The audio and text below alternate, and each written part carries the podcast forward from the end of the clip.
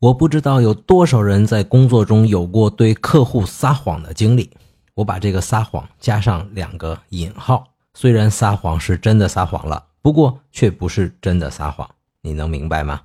无论是出于对客户的尊重、对工作的执着、对专业的自信，或是对公司的效忠，我们经常会说出一些言不由衷的话，目的只有一个，那就是让眼下的工作变得更顺利。时间久了，我们似乎已经察觉不到自己在说谎话了。这一切变得似乎再正常不过，它成了日常工作中的一部分。做乙方的朋友们（括号尤其以广告人为甚呢啊），我不知道曾经有多少次在对付客户的时候，本能的就说出一些自己都没有想到过的谎话。我真是佩服自己，原来这么聪明啊！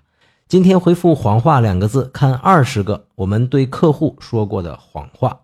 鸡蛋有话说，观点特别多。谎话，